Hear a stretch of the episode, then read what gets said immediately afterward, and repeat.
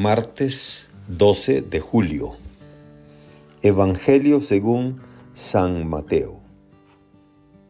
En aquel tiempo Jesús se puso a reprender a las ciudades que habían visto sus numerosos milagros por no haberse arrepentido.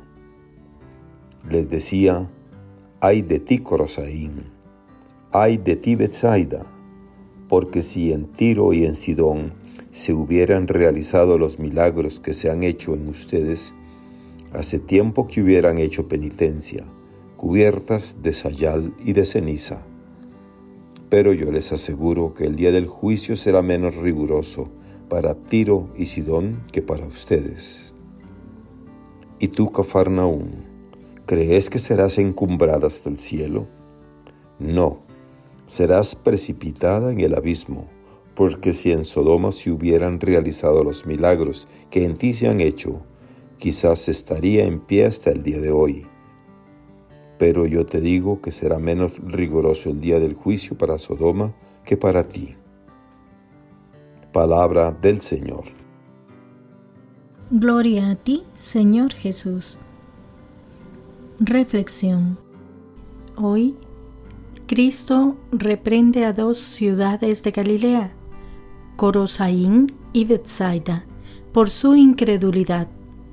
Ay de ti, Corosaín, ay de ti, Bethsaida, porque si en Tiro y en Sidón se hubieran hecho los milagros que se han hecho en vosotras, se habrían convertido. Según Mateo 11:21. Jesús mismo da testimonio en favor de las ciudades fenicias, Tiro y Sidón. Estas hubieran hecho penitencia con gran humildad de haber experimentado las maravillas del poder divino. Nadie es feliz recibiendo una buena reprimenda.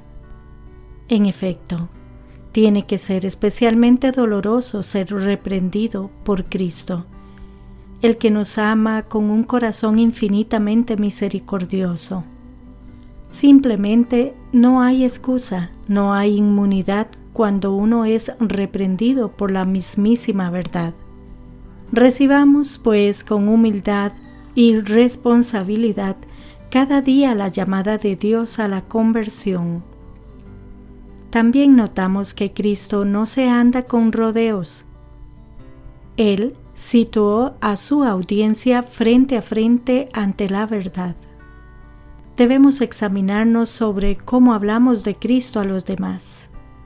A menudo, también nosotros tenemos que luchar contra nuestros respetos humanos para poner a nuestros amigos frente a las verdades eternas, tales como la muerte y el juicio.